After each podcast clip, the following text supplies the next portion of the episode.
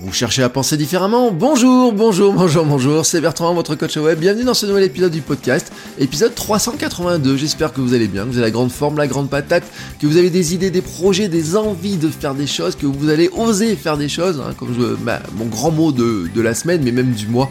Euh, Aujourd'hui, euh, bah, oser quoi? Oser finalement penser différemment, penser que euh, dans une entreprise, ben, finalement, euh, la taille euh, grossir à tout prix n'est peut-être pas la bonne idée. Vous savez, c'est cette idée un petit peu aussi de, de revenir sur le minimalisme, hein, de se dire que finalement, que small is the new big, hein, voilà, et que ben, peut-être on peut se contenter d'avoir une taille plus petite, plus raisonnable, qu'on n'est pas obligé d'aller chercher des millions et des millions, d'avoir des milliers de salariés pour finalement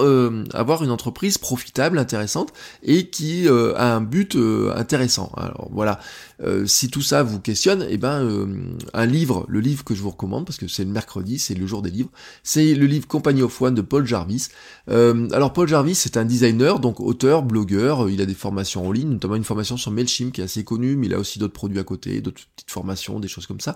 une formation sur le freelancing aussi. et dans son livre Company of One, en fait, il continue à explorer cette idée-là, finalement, de dire bah oui que small is the new big et que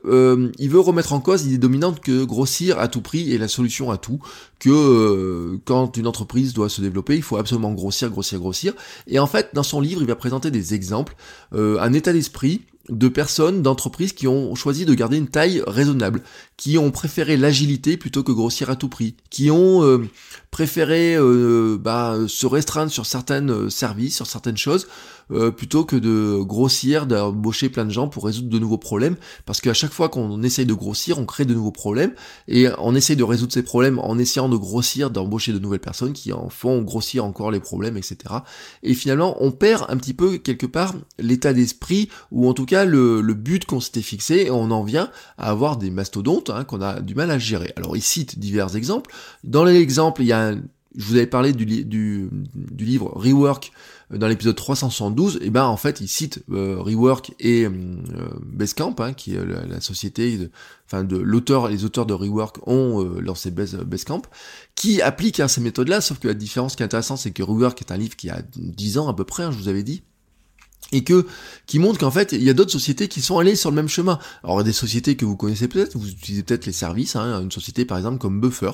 euh, et typiquement ce genre de société là où Buffer finalement on se rend compte que c'est pas une société. Alors ce qui est intéressant c'est qu'attention, hein, Company of One n'est pas forcément une société euh, d'une personne, d'un freelance. Euh, Buffer c'est une société qui a quelques dizaines de salariés mais qui a choisi de ne pas en avoir des centaines, qui a choisi de ne pas avoir euh, une équipe très grosse. Il cite aussi Mailchimp. Alors Mailchimp attention, hein, on est au demi-milliard de chiffre d'affaires, hein, quelque chose comme ça, peut-être, mais qui n'a pas non plus des milliers de salariés, vous voyez, euh, je sais même pas s'ils ont une centaine de salariés d'ailleurs chez, euh, chez MailChimp, euh, je me rappelle pas le chiffre qu'ils donnent dans le livre, mais qui montre qu'en fait,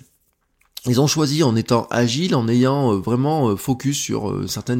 métiers qu'ils voulaient faire. Et encore, je trouve que Mailchimp, ils sont un petit peu éloignés de certaines choses, mais ils étaient partis sur le mail et puis ils vont sur du marketing un peu plus large, mais en disant que finalement, ben, on peut on peut grossir, on peut avoir euh, une société qui est très profitable, mais sans aussi chercher forcément à faire toujours, toujours, toujours plus.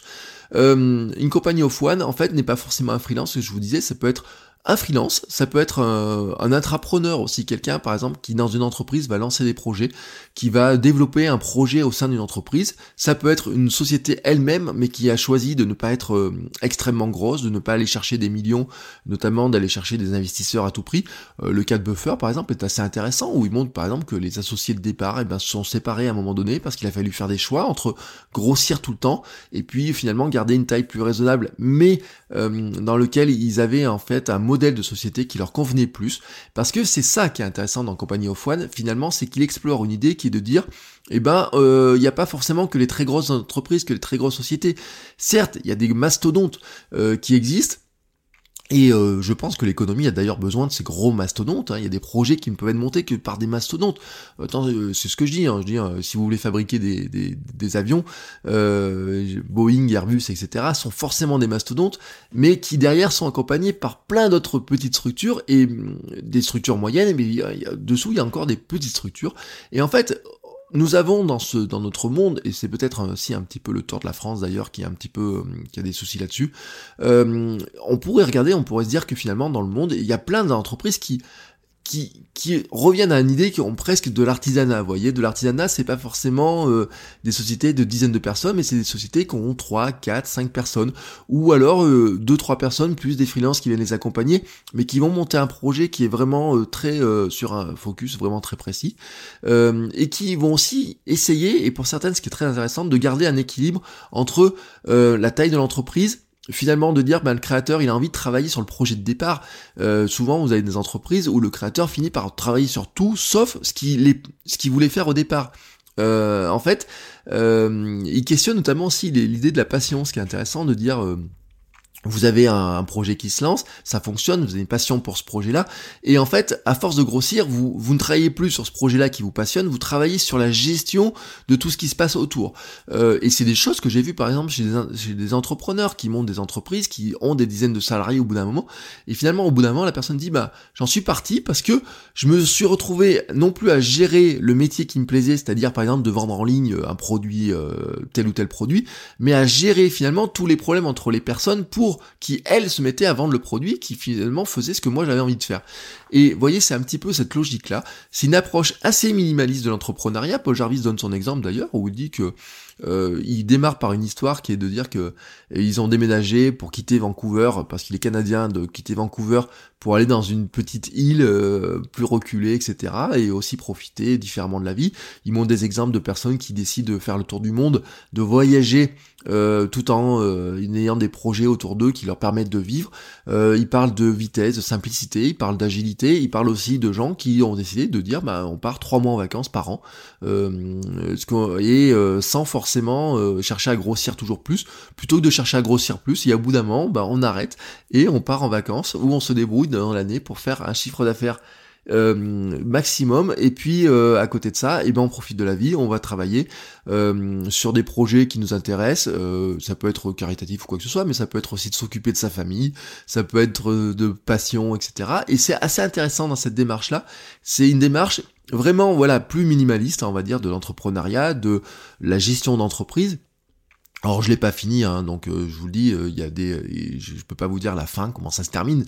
euh, mais bien sûr il y a des plans sur starting compagnie of one par exemple le dernier chapitre, c'est comment on peut on peut démarrer. et ce qui est intéressant aussi, et ce que ce qui est très intéressant, c'est le modèle, comment Paul Jarvis fonctionne. il explique assez franchement hein, qu'il y a des choses qu'il a, il s'est planté sur certains projets, sur certaines manières de faire des choses. il explique son équilibre entre ben, ce qu'il fait en tant que créateur de solutions en ligne, en tant que euh, freelance, en tant que designer, etc. Tout ce qu'il a pu faire dans ce domaine-là. Et le livre, par exemple, euh, ne vient pas tout seul en fait. Euh, le livre, si vous pouvez acheter le livre tout simplement, je vous mets les liens dans les notes de l'épisode.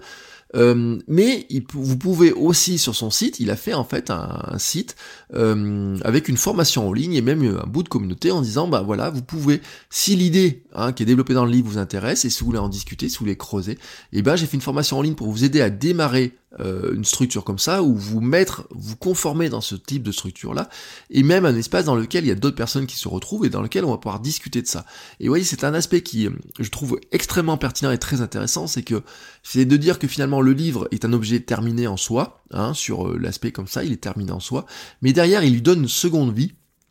Enfin, en tout cas, il lui donne un nouveau palier, qui est de dire, mais à côté de ça, vous avez une formation en ligne pour compléter, euh, qui est moins, qui vous pouvez acheter seul d'ailleurs sans avoir lu le livre, mais si vous avez lu le livre, il vous fait une réduction sur le, assez intéressante d'ailleurs sur la, sur la formation elle-même. Et puis vous avez un espace communautaire pour pour continuer et finalement pour appliquer les méthodes qu'il y a dans le livre. Et je trouve ça intéressant parce que c'est de se dire,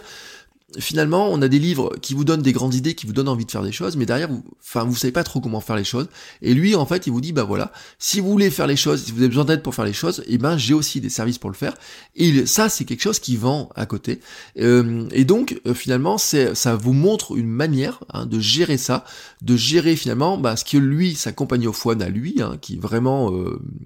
vraiment autour de sa personne et puis de d'aide qu'il peut avoir, de freelance, de projets, etc. autour de lui, mais de dire aussi, bah, c'est une autre manière de développer ses projets, une, autre manière aussi d'écrire, de se dire que finalement, euh, il n'y a pas que